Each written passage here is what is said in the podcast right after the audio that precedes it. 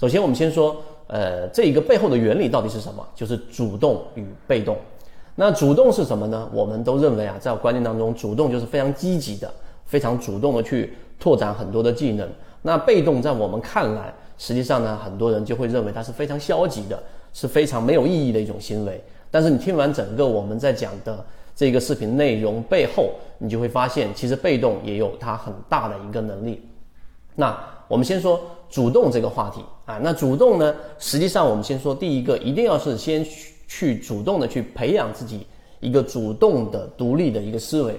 那主动的人啊，我们之前看到过很多例子，例如说在面试者，然后呢，呃，在无意当中捡起垃圾桶旁边的一个垃圾，哎，他就是一个主动的行为；又或者在职场当中，最后一个离开办公室的人，很自然的像是在自己家里面一样。会关好门窗，关好电，然后离开，这是一个很自然的行为，这是一种主动的行为啊，一个一种主动的人的一种性格。那么相反，有一些人呢，他就是以蒙混的角度去去度过。那例如说他离开的时候，甚至没关门都没发现，因为这个是他界定，有些事情是我该做的，有些事情是我不该做的，然后他界定的非常清楚。那么这种就是一种被动的属性。那定投本身就是一个非常非常重要的。一种主动行为，因为你要去寻找在投资过程当中，你要找到真正具有不断增值属性的这一些标的也好，基金也好，然后你重复的不断的去做这个投入。我们在上一个视频里面给大家讲过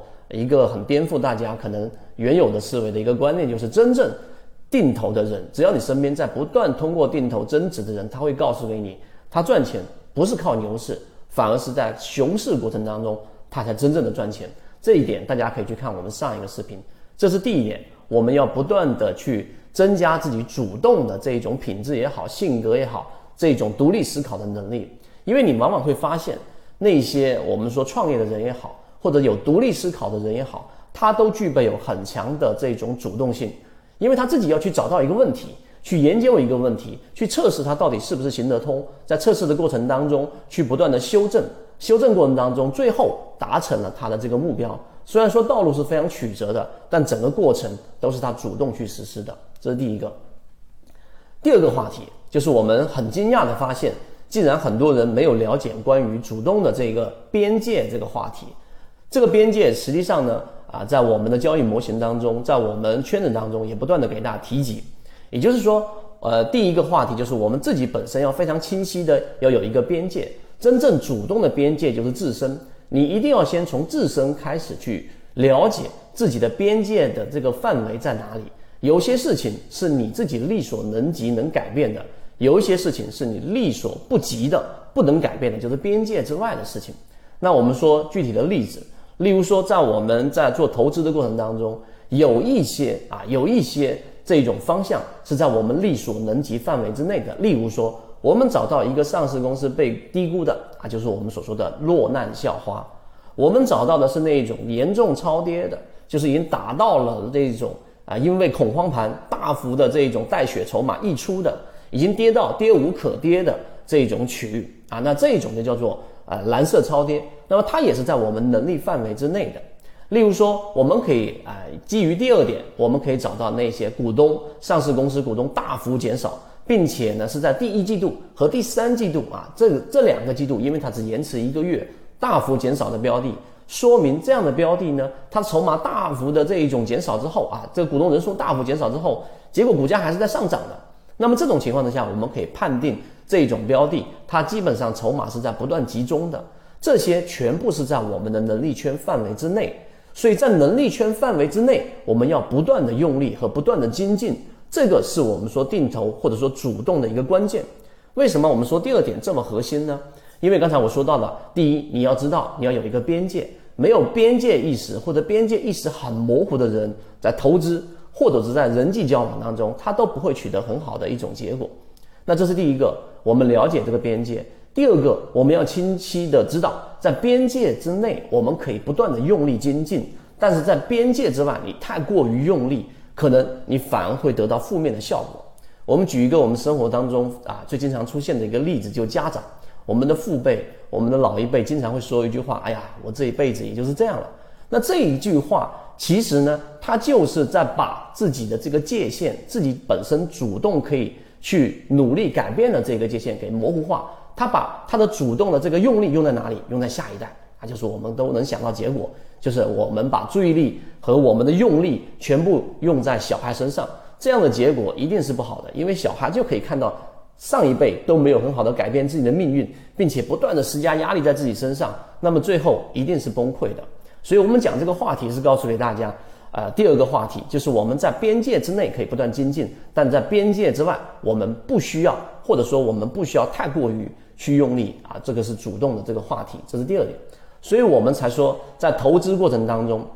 在我们选取这一种定投的这一种方向组合当中，我们一定要非常清晰的明确哪一些是你的能力边界范围之内的，这是第二个核心话题。第三个核心话题就是我们所说的被动啊，一听到被动，你肯定会觉得被动肯定是无效的，是负面的，是消极的。但其实呢，我们第三点也是一个非常重要的观点啊，在我们的圈子践行过程当中，不断的告诉给大家，被动实际上呢，在能力范围这个能力圈范围之外，它其实有很大的作用。为什么？那结论就是告诉给大家，实际上真正对我们产生巨大影响的。非常巨大影响的这一些因素，都是在这一个能力圈范围之外的。这个话题怎么去理解呢？我举一个简单的例子，奥沙利文，大家都知道啊，这一个呃斯诺克一个天才型的选手，从十五岁开始打比赛，不断的拿冠军。我记得在二零一八年，当时我还看过他数据，拿到了六十多座、六十四座整个冠军。那一百四十七分满分，他打一百四十六分，都已经是天才型的选手了。我说这个例子并不是说啊想告诉给大家奥沙利文有多厉害，而是告诉给大家，在奥沙利文那个时代当中的其他的斯诺克的选手，你想一想，他们是不是很很悲剧？为什么呢？因为无论你多努力，你想一想看，同期的选手一定很努力，他也一定有一定的天分，但是他遇到了这一个奥沙利文，所以他永远都拿不到冠军，他只有寻找其他的出路，这个是在他能力范围之外的。他不可控的一个一一件事情，我们都记得有一句话叫做“这个呃，实际上大部分的趋势或者大部分的决定性的重要因素，它不取决于我们自己本身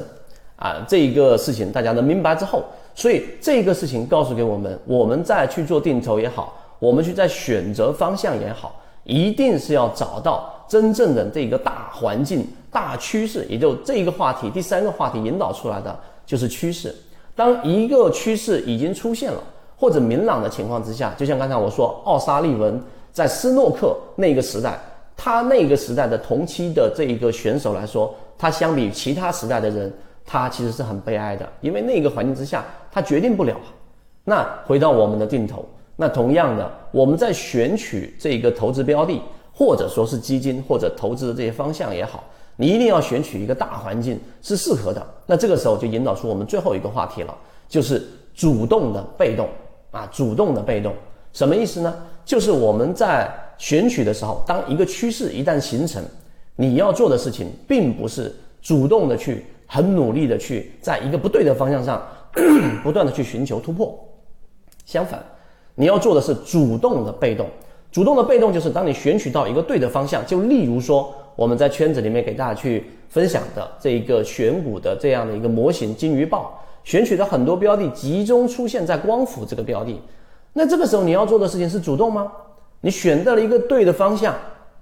啊，选择到了一个这个能够给你持续产生收益的方向，选择到了一个定投不断产生收益。之前我们说过的，哪怕是像贵州茅台和国外我们在说的之前的那个投资组合里面提到的这个微信、腾讯里面啊，阿里巴巴等等。你选择到这个趋势的时候，其实这个时候你被动的跟着趋势是最好的选择。在交易过程当中也是一样，当你已经在一个趋势当中的时候，过多的频繁交易反而会让你的整个投资收益大打折扣，甚至会错失掉一些好的标的。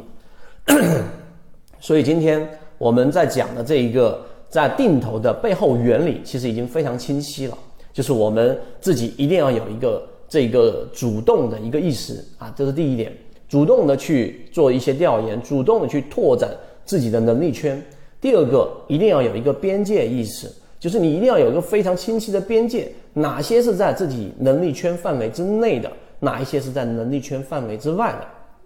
第三个，在能力圈范围之外的这些巨大的影响，其实更多的就是对我们自身产生最大影响因素的，都是在能力圈范围之外的。因此，在能力圈范围之内，你可以不断的精进你自己的选股、你自己的投资能力、你自己去筛选有价值标的能力，这都 OK。但是，当这个能力圈范围之外的时候，你更多的精力不是在某一个技能上去不断的努力，而是应该去认真的判断一个趋势。当这个趋势已经是验证了啊，是和你的方向是相一致的，这个时候被动、主动的去被动，那这个时候才是一种更好的策略。所以今天我们花这个时间给大家去讲的这个定投背后的原理，希望来说对大家来说有所启发。那如果你想知道这些内容，并且进一步去了解，由于平台原因，公众号的位置老莫财经互相转告一下就可以了。